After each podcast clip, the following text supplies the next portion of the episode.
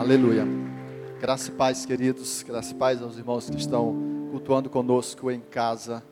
Sejam todos bem-vindos para a glória de Deus. Amém. Para juntos adorarmos o Senhor. Mais uma vez, para a glória de Deus. Aleluia. Irmãos, o pastor Nonato está junto com a pastora Jesus viajando. Foi visitar as igrejas ali em Pernambuco e Paraíba e alguns eventos que ocorreram, estão ocorrendo por lá unção de pastores, alguns eventos que ele precisavam estar, mas nessa terça-feira já está de volta. E nesse culto nós vamos dar ali uma pequena pausa né, nos pilares da igreja. O pastor Leonardo continua com os pilares na próxima, no próximo domingo. E vamos meditar numa palavra aqui que Deus é, ministrou aos nossos corações esses dias. Amém para a glória de Deus. Sejam todos muito bem-vindos, vamos adorar juntos o Senhor. Eu quero convidar você a abrir a sua Bíblia ou acompanhar aqui no telão um, um texto que está no livro de Lucas, capítulo 2. Lucas, capítulo 2, aleluia. Lucas 2, você vai para o verso 21, nós vamos ler a partir do verso 21. Glória a Deus. Como já disse o pastor Márcio, você que está aqui conosco, nos visitando, seja muito bem-vindo. Esse é o melhor lugar que nós podemos estar adorando, glorificando e exaltando ao nosso Jesus. Aleluia. Lucas capítulo 2, a partir do verso 1 até o 32, diz assim: Completando-se os oito dias para a circuncisão do menino, foi-lhe posto o nome de Jesus o qual lhe tinha sido dado pelo anjo antes de ele nascer. Completando-se o tempo da purificação deles, de acordo com a lei de Moisés, José e Maria levaram a Jerusalém para apresentá-lo ao Senhor. Como está escrito na lei do Senhor, todo primogênito do sexo masculino será consagrado ao Senhor verso 24. E para oferecer um sacrifício de acordo com o que diz a lei do Senhor, duas rolinhas ou dois pombinhos. Havia em Jerusalém um homem chamado Simeão, que era justo e piedoso, e o esperava e que esperava a consolação de Israel. E o Espírito Santo estava sobre ele. Fora-lhe revelado pelo Espírito Santo que ele não morreria antes de ver Cristo, antes de ver o Cristo do Senhor. Movido pelo Espírito, ele foi ao templo, quando os pais trouxeram o menino Jesus para lhe fazer o que requeria o costume da lei.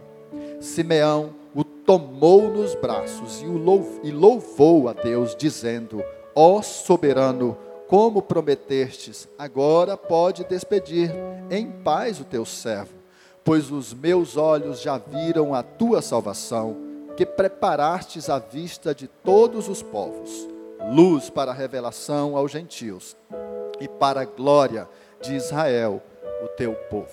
Amém. Louvado seja Jesus. Só vamos orar um pouquinho mais, complementando a oração do pastor Márcio. Amém. Papai querido, nós louvamos, adoramos, exaltado e glorificado seja o teu nome. Senhor, Obrigado pelo privilégio de podermos juntos adorar, exaltar e glorificar o Teu nome. Obrigado pelo privilégio, Deus, de ouvirmos a Tua voz através da Tua palavra. Senhor, acabamos de ler, acabamos de ver a leitura de uma forma clara, mas nós desejamos ser, receber da Tua parte uma revelação, uma palavra rema da parte do Teu Espírito Santo nessa hora. E por isso nós nos submetemos completamente a Ti. Senhor, no nome de Jesus, toda a nossa, nossa dependência colocamos no Senhor. Por isso, ministra aos nossos corações. Convidamos anjos do Senhor a estar nesse lugar, como já está.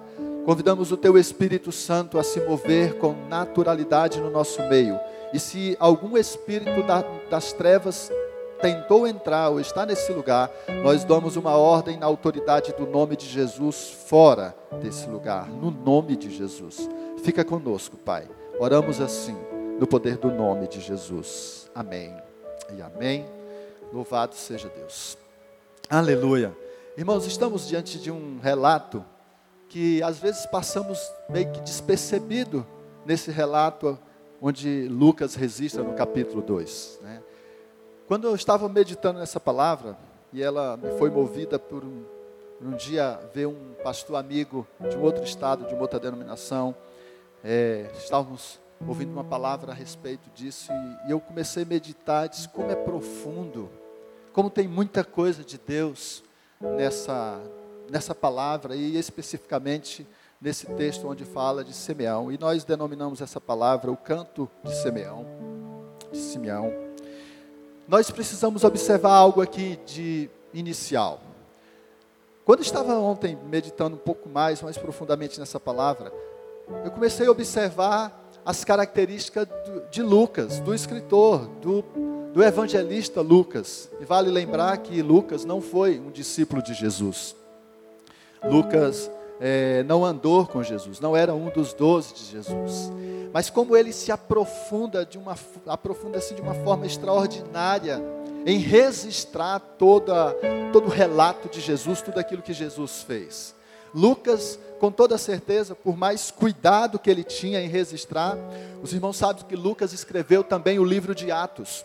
E quando ele começa o livro de Atos, escrevendo, ele diz: Olha, eu apurei da melhor forma possível todos os relatos. Ou seja, ele tinha um cuidado maravilhoso, para, um cuidado extraordinário para registrar o Evangelho de Jesus. E esse cuidado não vai apenas no, no, na questão histórica, do, do, da história em si. É nítido que Lucas era movido pelo Espírito Santo de Deus porque era também um homem apaixonado por, pelo Evangelho de Jesus. E a gente observa em Lucas alguns relatos que os demais não, não registraram. Alguns relatos, algumas coisas registradas por Lucas que não, eu não sei porquê, parece ter passado despercebido por alguns. E essa é uma das histórias que se passou despercebido. Só Lucas registra esse fato desse homem chamado Simeão. Aliás, ele eh, vai mais além, ele registra outras coisas que também extraordinárias, sobrenatural do evangelho de Jesus que não estava registrado pelos outros. Então, não era apenas um homem, entende-se que não era apenas um homem que se preocupava em, em no, no, seu, na, na questão histórica da, da situação, mas aprofundava com o coração, movido pelo Espírito Santo de Deus. A gente vê, algum, além desse fato, a gente vê alguns relatos que só Lucas registra.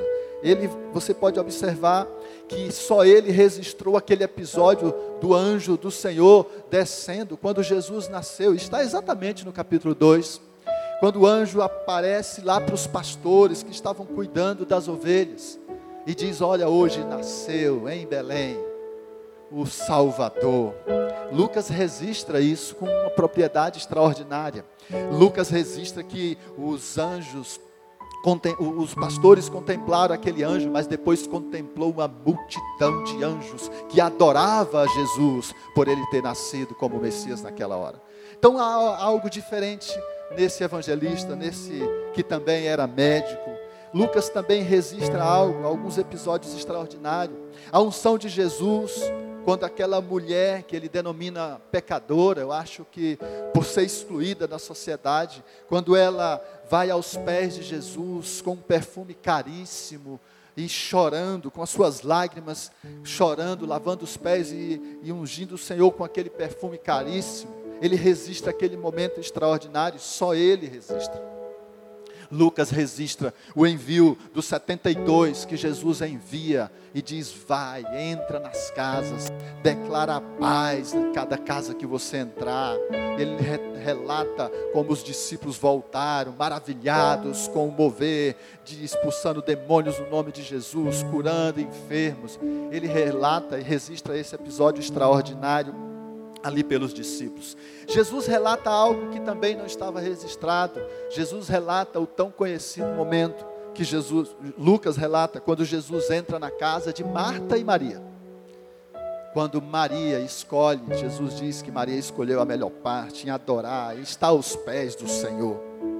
Só ele relata esse lindo episódio. Só Lucas relata o bom, a história do bom samaritano, a parábola que Jesus contou do bom samaritano, que tanto nos ensina, porque ali a gente entende compreende que é a ação de Deus, a ação de Jesus e como nós devemos agir. Ele relata essa parábola, relata também, e só ele registra a parábola do filho pródigo, que eu particularmente não gosto desse, desse título dado, o filho, a parábola do filho pródigo. É a parábola de um pai que tinha dois filhos. Porque Lucas toma o cuidado de não destacar necessariamente a falha e o pecado daquele filho mais novo. Lucas toma o cuidado de registrar a ação maravilhosa do pai para com o filho que se perdeu e também para o filho que ficou em casa. Então ele toma o cuidado de destacar a paternidade de Deus naquela hora. Lucas vai também registrar algo que nenhum outro registrou ah, quando ele vai falar do rico e o Lázaro, não o Lázaro ressuscitado por Jesus, mas o Lázaro que era um homem cheio de feridas e depois um, eu não sei se foi uma parábola, porque Lucas não deixa claro se Jesus contou aquela parábola ou ele ou, ou o Espírito Santo revelou para ele.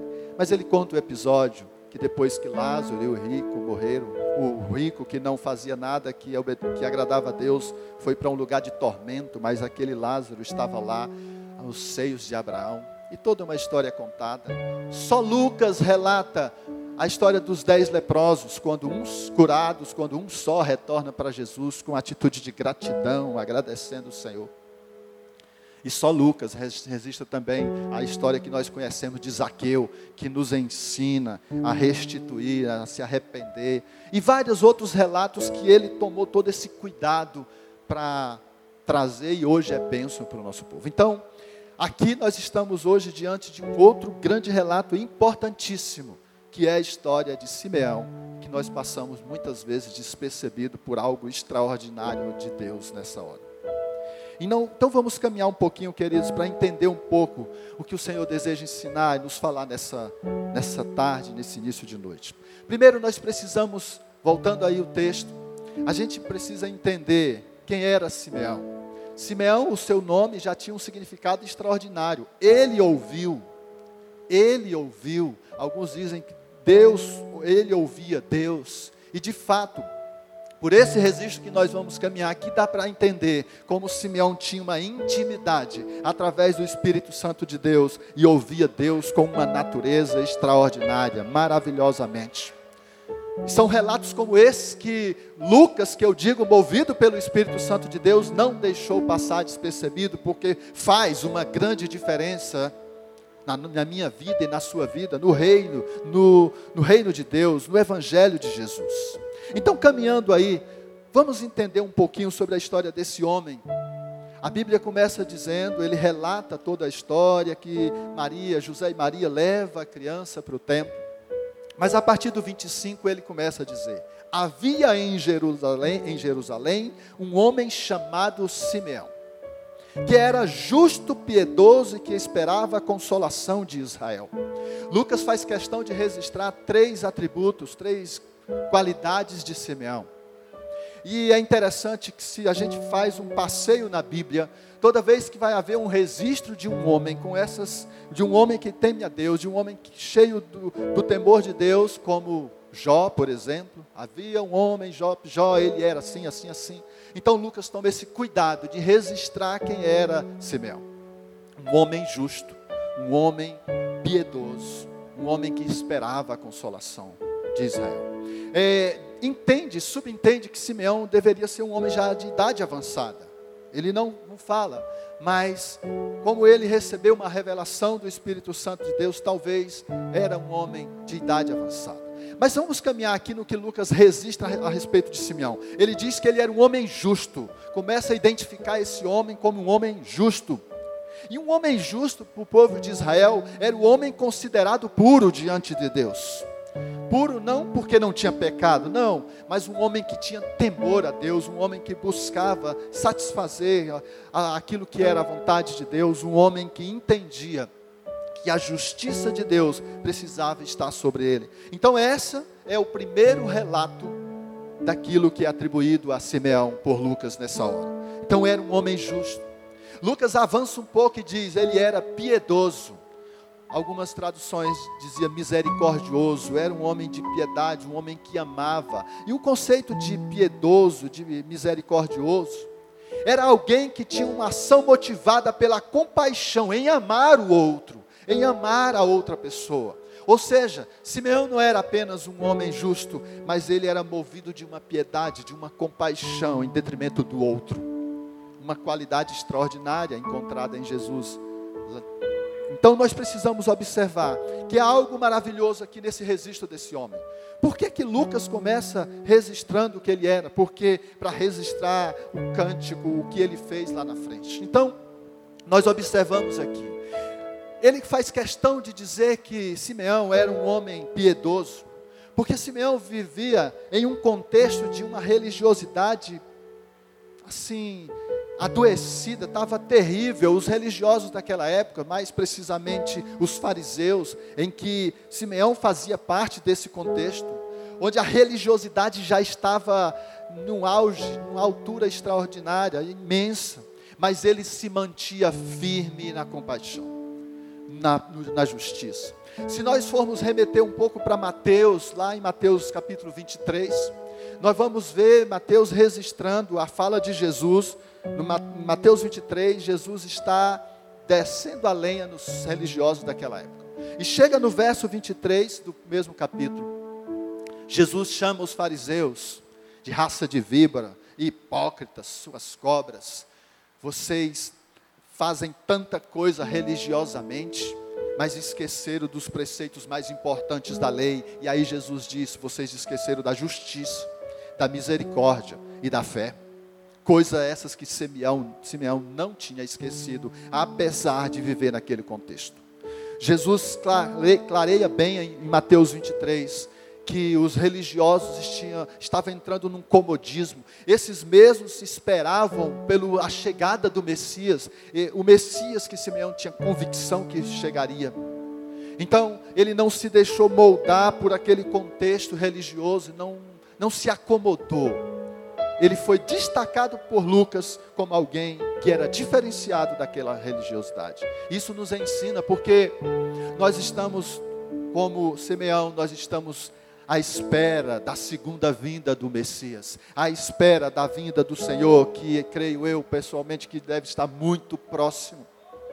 E nós não podemos nos deixar levar pelo contexto religioso e hipócrita que o mundo tem nos cercado e tem nos levado a ceder a tantas coisas.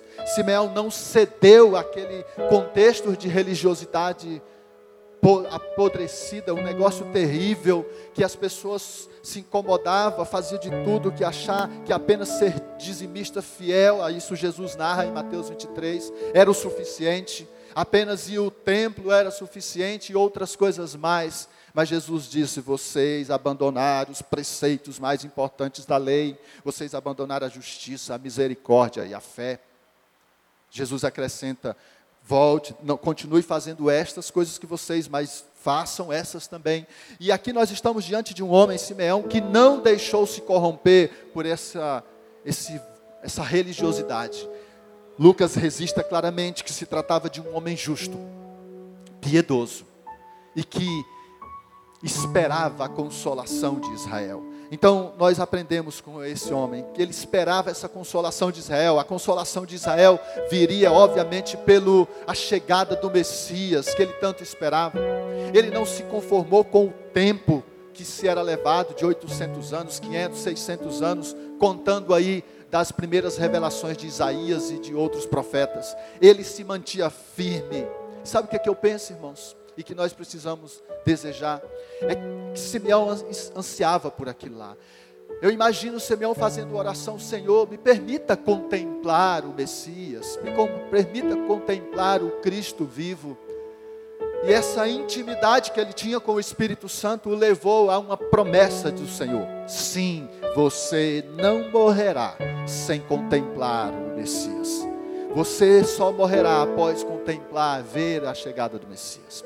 E aqui, nessa esperança dessa consolação, ele foi contemplado com isso. Mas a, apóstolo, Lucas diz algo mais, que além dessa esperança da consolação que ele tinha, o, ele diz: o Espírito Santo estava sobre ele. O Espírito Santo estava sobre ele.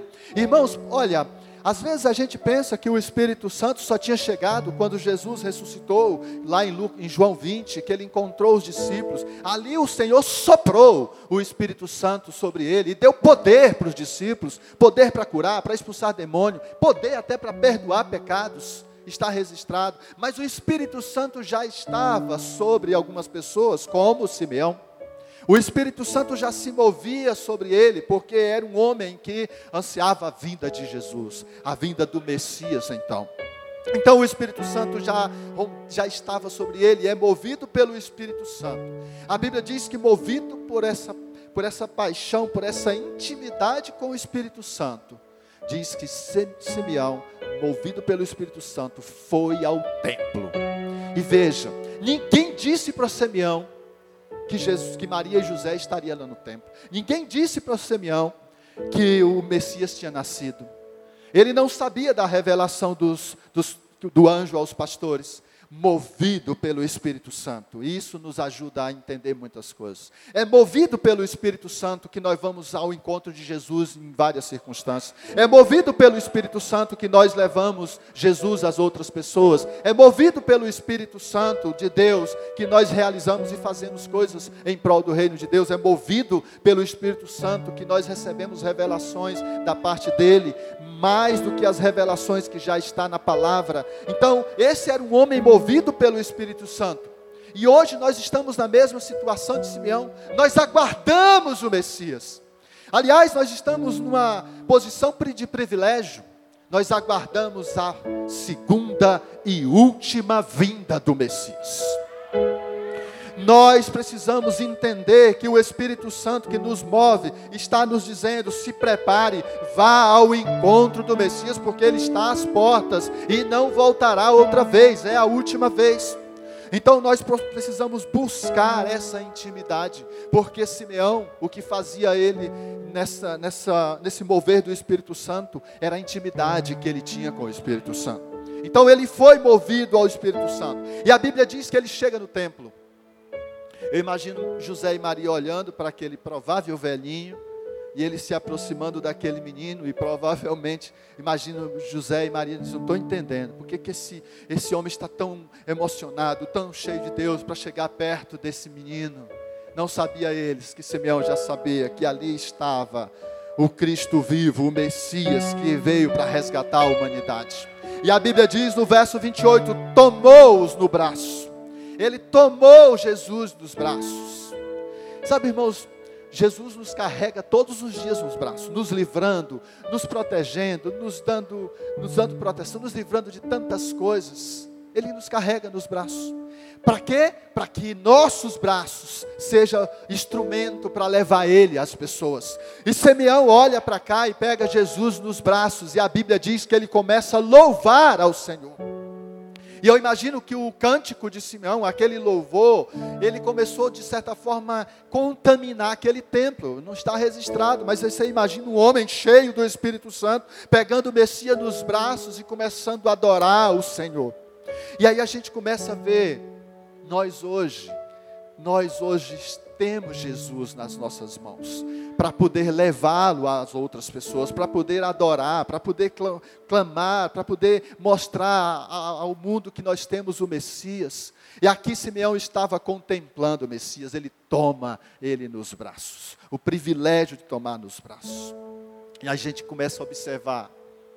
Eu imagino que quando ele começa a cantar e adorar o cântico que a gente vê daqui a pouco, eu penso que Deus não deve ter atendido aquela oração de Simeão. Ele disse: Pronto, Senhor, estou pronto, agora o Senhor pode levar o teu servo. Eu imagino que Deus deve ter dito não, um homem cheio do Espírito Santo, alegre com, por contemplar o Messias, deve ter vivido alguns dias a mais para falar da maravilha dele ter visto o Messias, o Cristo vivo naquela hora. Mas irmãos, quando nós temos, e nós temos Jesus nas mãos, no sentido de poder levá-lo a outras pessoas, de que forma nós hoje, que estamos nessa, aguardando a segunda e última vinda do Senhor, nós podemos levar? E aqui, talvez o Espírito Santo queira nos acordar, como tentou Jesus acordar aqueles religiosos daquela época. Nós hoje temos o privilégio de dizer que o Messias voltará e é a, e a última vez para buscar a sua igreja. Nós podemos servir as pessoas, nós podemos testemunhar, como a gente viu aqui Kelly testemunhando de curas que Deus fez, testemunhar de várias formas do amor incondicional de Deus nas nossas vidas. Nós podemos perdoar através, apresentando Jesus, mostrar o perdão de Jesus às pessoas, através de, do Jesus que nós contemplamos, que nós temos, nós nos arrependemos todos os dias e o mover do Espírito Santo alcança mais e mais pessoas. Nós somos privilegiados comparados a Simeão, que na sua velhice contemplou o Messias, mas talvez ou não viveu alguns dias a mais.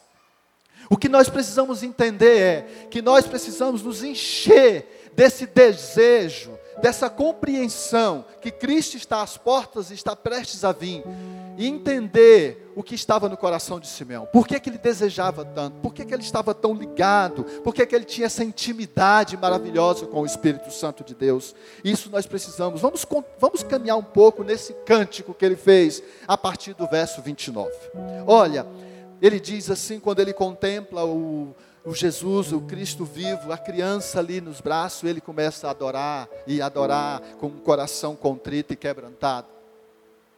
Ele diz: Ó oh, soberano, como prometestes, agora pode despedir em paz o teu servo. Irmãos, eu chamo a atenção de vocês para uma palavra de Simeão aqui. Ele diz: Como prometeste. Havia uma promessa mesmo de Deus. Deus havia, o Espírito Santo tinha dito, de fato, você não morrerá antes de ver, de, de, de com seus olhos ver o Messias. E promessa do Senhor ele cumpre, ele nunca falha. Sabe, irmãos, nós estamos aqui recheados nessa palavra com mais de 1.200 promessas do Senhor aqui. Fora tantas outras promessas que o Senhor faz diariamente para mim e para a sua vida, todos os dias. Quando a gente vê é, Simeão dizendo, como prometeste, a gente precisa remeter-se a tantas promessas que o Senhor tem para nós, além das promessas bíblicas. Tantas promessas que o Senhor tem de realizar em nós e através de nós, e precisamos crer e continuar crendo que Ele realiza as suas promessas. Mas a melhor das promessas, nós também temos que é a mesma de Simeão a volta do nosso glorioso Jesus, a volta do Rei Jesus para buscar a sua igreja. E essa promessa precisa ser a raiz principal de todas as outras. Ela precisa ser a promessa que nos move aqui enquanto estamos aqui. Porque o grande problema é que nós estamos esquecendo disso.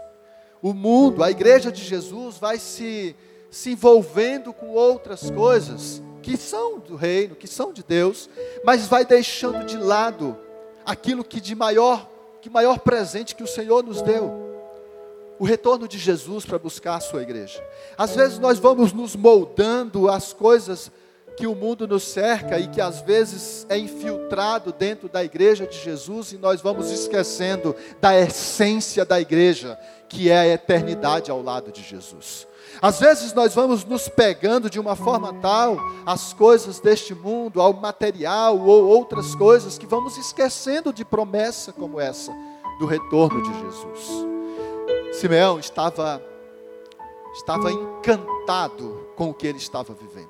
E nós nós já temos nosso Jesus. A única coisa que falta é ele buscar a sua igreja. E nós precisamos nos encantar dia após dia com essa verdade que é a, o retorno de Jesus a buscar a sua noiva. Nós precisamos nos encantar com isso, mas parece que isso está muito longe às vezes, porque as dificuldades, as lutas e tantas outras coisas vai nos cercando de forma tal que nós vamos esquecendo que Jesus está prestes a voltar.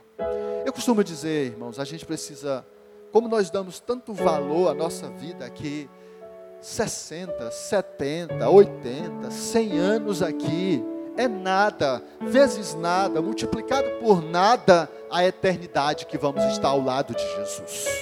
Se isso for despertado em mim e você, nós vamos buscar viver mais aqui como se estivéssemos vivendo no céu. Simeão tinha essa convicção tinha essa convicção e por isso era movido pelo Espírito Santo de Deus. É por isso que ele esperava e tinha convicção que o Messias chegaria e ele contemplaria ele veria com seus olhos. Ele continua no cântico dele dizendo: depois de reconhecer que o Senhor cumpriu a sua promessa, ele diz: Pois os meus olhos já viram a tua salvação. Irmãos, pois os meus olhos viram o Jesus que vai. Ele nem talvez nem sabia do ou talvez deduziu pelas profecias dos, do, do, Antigo Testamento que Jesus morreria numa, num Calvário e ele contempla ali a tua salvação. Pois os meus olhos já viram a tua salvação. E ele ele ele estava sabendo que ali havia o Cristo vivo que cresceria, que tinha um plano já proposto por Deus, de morrer na cruz e salvar a humanidade. Ele estava diante de Yeshua Hamashia, o Cristo vivo, o Messias que veio para resgatar a humanidade. Mas não era só essa certeza que ele tinha, tinha algo muito mais profundo em si mesmo, que nos move a uma alegria. Ele diz assim: que preparaste a vista de todos os povos. E a Bíblia põe dois pontos. Ele vai dizer o que o Senhor preparou com a chegada do Messias, ele diz: luz para a revelação aos gentios e para a glória de Israel, teu povo. Veja que Simeão percebe por uma revelação que o Messias não estava vindo só para o povo de Israel, ele estava vindo para se revelar aos gentios também. Era como se Simeão dissesse assim: Eu obrigado, Pai, porque a salvação veio não só para Israel, mas a salvação veio para um povo também. Lá daqui a dois mil anos, não sei, imperatriz do Maranhão que vai receber também a salvação através de Jesus. Lá para um povo que nem conhece Jesus. Ele sabia que a revelação, que a salvação não estava limitada ao povo hebreu, né? o povo judeu estava para todo mundo. Aliás, irmãos, se você lembrar bem e observar quando João resiste em João capítulo 17 a oração de Jesus, aquela linda oração de Jesus. Jesus agradecendo a Deus pelos discípulos, colocando ele diante, eles diante de Deus. E chega um momento no capítulo 17 de João, que Jesus faz uma oração extraordinária. Jesus ora por mim, ora por você. Ele diz: Pai, eu clamo aqui, não só por esses, mas por aqueles que ainda hão de crer em mim. Jesus intercedia por aqueles que nem estavam, que ainda ia nascer, por mim e por você. O clamor de Jesus era desde então, ele sabia, ele estava dizendo: Senhor, o que eu vou fazer, a minha morte representa representa a salvação daqueles, então eu estou clamando por eles também. Essa revelação estava no coração, no espírito de Simeão. Quando ele diz que a luz para a revelação aos gentios, ele estava dizendo: esse Messias que eu estou com nos braços, que veio para o resgate da humanidade, não se limita ao povo judeu, ele está, a salvação será alcançada para todos já, haveria, já havia aquela revelação a partir dele. E isso precisa nos alegrar, porque isso nos traz a convicção e a certeza que um dia subiremos com ele para a eternidade. Isso precisa estar dentro de nós. Nós, como Simeão, estamos com Jesus nas mãos. Nós temos o nosso Jesus nas mãos, não no sentido de, de segurar, de prendê-lo, mas como privilégio de levá-los a outras pessoas. Quantas pessoas esteve com Jesus nas mãos, no sentido de ter conhecido, de ter visto, de, de ter, às vezes, até vivenciado tantas coisas de Jesus e deixou, digamos, Jesus escorregar pelos seus dedos, deixou-se contaminar com esse mundo. Mas você vê que esse homem estava alegre e feliz com Jesus nas mãos. Sabe o que me lembra, irmãos? Me lembra de Pilatos. O relato de Pilatos, quando lhe é apresentado Jesus. Pilatos tinha toda a autoridade para soltar Jesus. Claro, havia um propósito, já estava proposto por Deus, mas ele está com Jesus nas mãos. Mas ele faz uma escolha. Ele escolhe um ladrão, ele escolhe um, um criminoso em torno, em, em, ao invés de Jesus. Pilato teve a oportunidade, e tem algo em comum em, Pilato, em comum com o povo de Deus. Pilatos reconheceu: esse homem é inocente, leve você e julgue. Ele sabia quem era Jesus, tanto que na cruz ele mandou colocar: aqui está o rei dos judeus. Questionado, Pilatos, como é que você coloca? Ele não é rei dos judeus. O que eu escrevi está escrito. Ele sabia que se tratava do Salvador. Ele sabia que se tratava de fato do rei dos judeus, mas deixou Jesus nas suas mãos sair. Infelizmente, através dele foi a crucificação. E às vezes nós que estamos hoje, que temos nosso Jesus, que temos a convicção de quem ele é em nós, do que ele fez por nós, às vezes nós estamos deixando Jesus de lado de alguma forma. Estamos contemplando a sua face, mas às vezes desprezamos de certa forma esse Jesus maravilhoso. Nós precisamos olhar para um homem como Simeão, que estava movido pela ação do Espírito Santo, estava cercado por todo o mover do Espírito Santo e a convicção de que veria e contemplaria Jesus. Nós precisamos olhar para aquilo que a gente aprende através desse texto, dessa, dessa revelação de Lucas a respeito de Simeão. Como esse homem se alegrava, havia ele não tinha apenas uma revelação, ele estava, ele se relacionava com o Espírito Santo de Deus. Não era apenas um temor ou um desejo de contemplar o Messias, mas é porque Simeão tinha relacionamento com o Espírito Santo de Deus. E isso precisamos resgatar dia após dia, que através do relacionamento, da intensificação do relacionamento com o Senhor, através do seu Espírito, através do Espírito Santo, revelações extraordinárias de Deus vêm em nós e através de nós. Revelações que nos faz crescer e nos faz abençoar e ser bênção na vida de outras pessoas. Em nome de Jesus, a gente olha e começa a aprender algumas coisas através desse cântico. Simeão esperava sempre pela consolação do Espírito Santo do Senhor. Ele esperava a consolação de Israel através do Espírito Santo do Senhor. E é através do Espírito Santo do Senhor que nós precisamos, dia após dia, estar desejosos da consolação que Jesus leva às pessoas, quando as pessoas o conhecem e sabem quem Ele é nos nossos dias. Essa convicção nos leva a, a dizer para as pessoas: o Senhor Jesus, o Messias voltará e iremos para uma eternidade ao lado dele. Essa relação e revelação era sempre com o Espírito Santo que Simeão tinha não era apenas revelação, uma linda relação com o Espírito Santo, porque era um diálogo que ele tinha, a revelação vinha através do diálogo. Por quê? Porque ali havia um coração contrito e quebrantado na presença do Senhor e que ansiava a volta de Jesus, de forma tal que o Senhor se revela a ele e diz: Eu prometo para você que você não morrerá sem antes contemplar o Messias. Sabe, irmãos, nós precisamos ansiar por isso. Quantas vezes o Senhor se revela a nós? Quantas vezes o Senhor traz revelações extraordinárias, porque através delas edifica a nossa vida e edifica a vida de outras pessoas. E como eu disse antes, não tem revelação maior que mais extraordinária do que a convicção de que Jesus está às portas de que Jesus a qualquer momento, hoje no culto pela manhã, a pessoa que estava dirigindo, frisando um pouco sobre os últimos acontecimentos, sobre as guerras, e a gente volta lá em Mateus 24 e começa a relembrar os relatos de Jesus, dos sinais da vinda, dos sinais que antecedem a sua vinda. Guerras e rumores, guerras, nações contra nações, pai matando filho, filho contra pai, e nunca vivemos tão intensamente esses sinais como na nossa geração. Nós somos a última geração.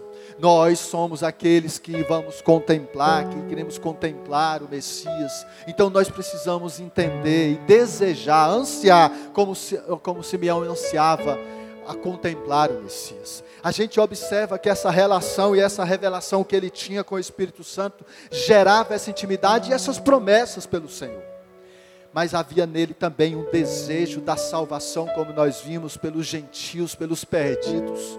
Um homem cheio do, do Espírito Santo, movido pelo Espírito Santo, precisa desejar que os outros conheçam esse Messias que nós conhecemos. Um homem ou uma mulher movida pelo Espírito Santo na intimidade precisa desejar que os perdidos possam contemplar e desejar a salvação em Jesus. É isso que precisa estar em nós e através de nós todos os dias. Nós precisamos compreender e entender isso, irmãos. Como nós podemos, e se nós, se quisermos, podemos ser ferramenta do Senhor para a vida de tantas pessoas. Nós, nós vemos aqui um homem que adorou, contemplou, louvou ao Senhor quando viu o Senhor Jesus, quando entendeu que a salvação tinha chegado em Israel. E a grande maioria de nós já temos essa convicção da salvação em Jesus. E a pergunta é para mim e para você: o que temos feito a partir disso? Quais têm sido as nossas ações, nossas atitudes em prol daqueles que ainda não não entenderam que há um Messias, que há um Jesus que entregou a sua vida na cruz do Calvário por essa, pela humanidade. Talvez o nosso comodismo, o nosso bem-estar, alguma, algumas coisas têm nos deixado apenas caminhar no nosso individualismo, no nosso eu, e não estamos, não estamos levando Jesus que está nas nossas mãos a muitas pessoas. Talvez já estamos vivendo, de certa forma, um, um, comodismo, um ativismo em algumas situações no nosso dia a dia e que nos impede de levar esse Messias, o Messias que deu a sua vida, que deixou de ser Deus, filho, para entrar, para vir morrer na cruz do Calvário por essas pessoas. Sabe o que eu vejo, irmãos? A gente olha lá para a igreja primitiva. A igreja primitiva é um alicerce, precisa ser um alicerce da nossa fé. Você olha para a igreja primitiva quando os discípulos e todo aquele povo viveu e contemplou muitos milagres, viveu e contemplou a morte e a ressurreição de Jesus e as promessas de Jesus que voltaria para buscar a sua igreja. A igreja primitiva era movida por uma convicção e uma certeza plena de que Jesus voltaria logo, que nada mais importava, nada mais importava para eles começaram a vender e compartilhar tudo. A Bíblia diz que tudo era comum um ao outro. Por quê? Porque era uma convicção muito parecida com a de Simeão, com a primeira vinda de Jesus. A, a, igreja primitiva tinha convicção dessa segunda vinda, porque o próprio Jesus dizia que logo voltaria. Então a igreja primitiva viveu intensamente. Se não bastasse os primeiros discípulos, você pode olhar para o apóstolo Paulo que foi alcançado por Jesus de forma sobrenatural e vivia como se Jesus voltasse hoje. Ele vivia e levava Jesus às pessoas com uma intensidade, porque ele tinha convicção de que o Senhor Jesus, que se revelou a ele, que transformou a vida dele, voltaria para buscar a sua igreja. Por isso, queridos, nós precisamos olhar para homens cheio do Espírito Santo, movido pelo Espírito Santo como Simeão, e para homens da, da igreja primitiva que vivia intensamente. Mil, dois mil e vinte e poucos anos já se passaram. E isso precisa ser um motivo a mais para termos certeza de que Jesus deve estar muito próximo de voltar. Se a convicção da igreja primitiva era tanta, logo nos primeiros anos após a morte de Jesus, e nós, que vivemos nessa geração tão contaminada, nessa geração que despreza Jesus de uma forma terrível. E nós, qual é a nossa convicção do retorno do Messias, do retorno do Cristo vivo, do retorno daquele que deu a sua vida no meu lugar, no seu lugar? O que, é que nós estamos fazendo com essa certeza, com essa convicção?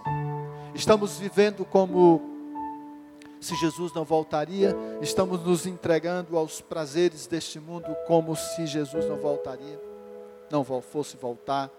Nós precisamos refletir um pouco, aliás, precisamos refletir muito com essa convicção de que Jesus retornará, de que nós temos Jesus nas mãos como Simeão teve, e essa convicção nos leva a adorar a Ele como Simeão adorou. Com essa convicção, nós podemos dizer: Senhor, o Senhor vai cumprir as promessas que está sobre nós, como cumpriu na vida de Simeão promessas de resgate, de salvação, de tantas coisas. Nós precisamos sair desse comodismo, do, nosso, do mundo que nós criamos e que nos leva a a um egocentrismo onde coloca nós mesmos no centro de todas as coisas. Precisamos olhar e dizer, Senhor, que o Espírito Santo do Senhor possa se revelar e que nós possamos se relacionar de uma forma mais profunda com o teu Espírito, como Simeão se relacionava. Nós precisamos mergulhar nessa convicção, absolutamente nessa convicção do retorno do nosso Jesus, dessa segunda e última vinda do nosso Senhor Jesus. Mas, infelizmente, nós nos pegamos às vezes acomodados. Irmãos, eu ouvi um relato que uma pessoa fez para mim ó, quinta-feira, sexta-feira. Nós estamos com entrando ali, avançando com o evangelho no bairro da Caema. Nós temos uma célula lá toda terça-feira. E essa, essa semana a gente fez na quinta. E eu, não podia porque minha esposa não estava bem de saúde. Eu tive que ficar em casa. Mas os, os irmãos que foram, um deles chegou e disse: Pastor, eu saí de lá nessa reunião assim, impactado. Porque o lugar que nós estamos é aberto, não, não tem nada. É, não é perto, aberto mesmo, em frente a uma, uma academia dessas da prefeitura. E ele disse: Olha, como eu me comovi vendo aquelas senhoras, e a chuva pingando, estava um pouquinho de chuva. As senhoras, aquelas famílias vindo com criancinha nos braços, mas sedentas pelo Evangelho de Jesus, e ficaram lá do início até o fim, contemplando aquilo que estava sendo ministrado. Eles, como que lindo, como as, as pessoas estão sedentas para conhecer esse Jesus que nós servimos. Então são relatos como esse que nos motiva a permanecer e prevalecer, levando Jesus que está nas nossas mãos a essas pessoas e muitos outros que estão perdidos por aí.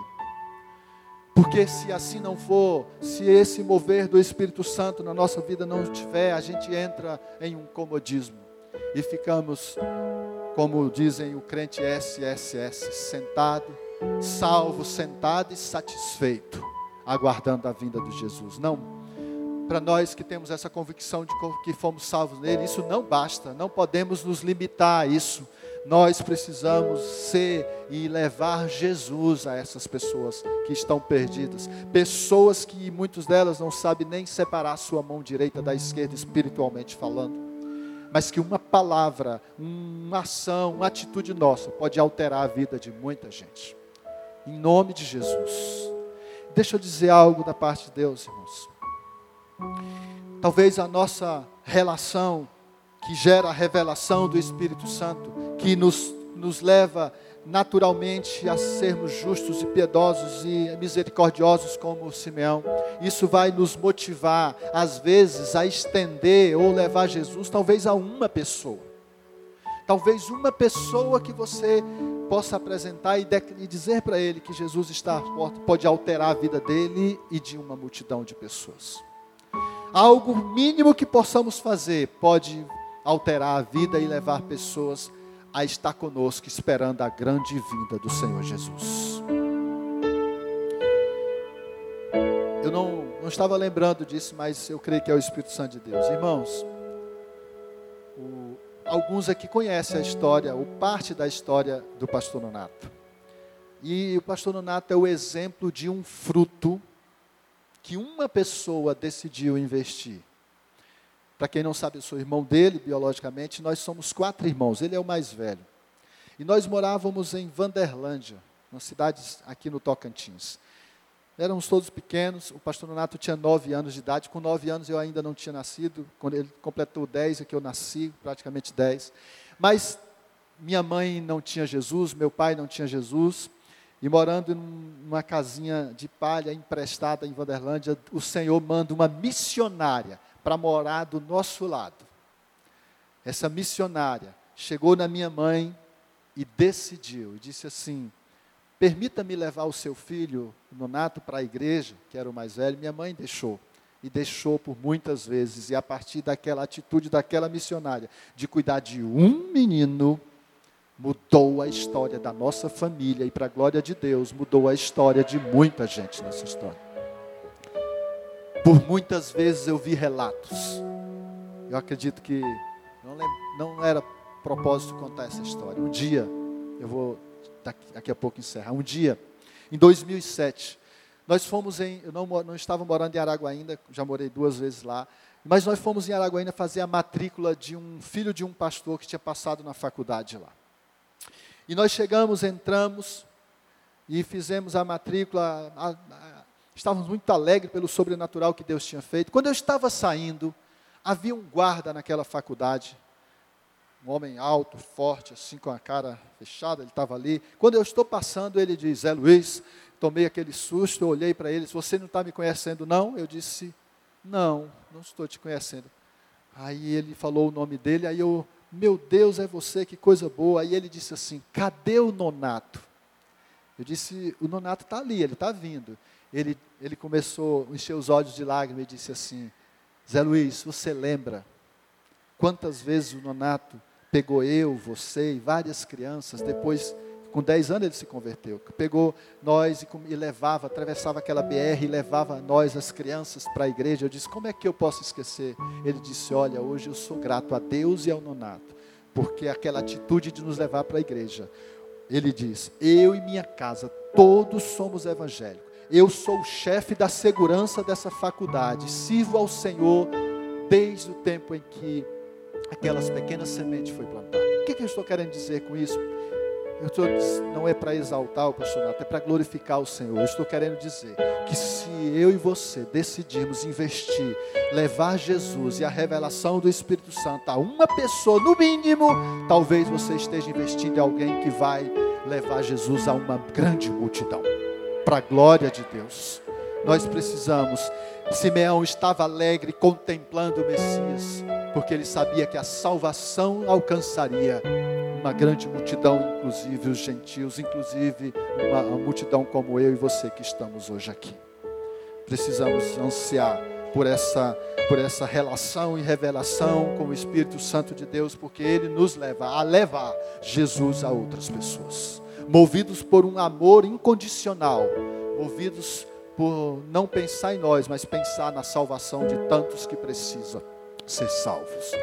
Em nome de Jesus.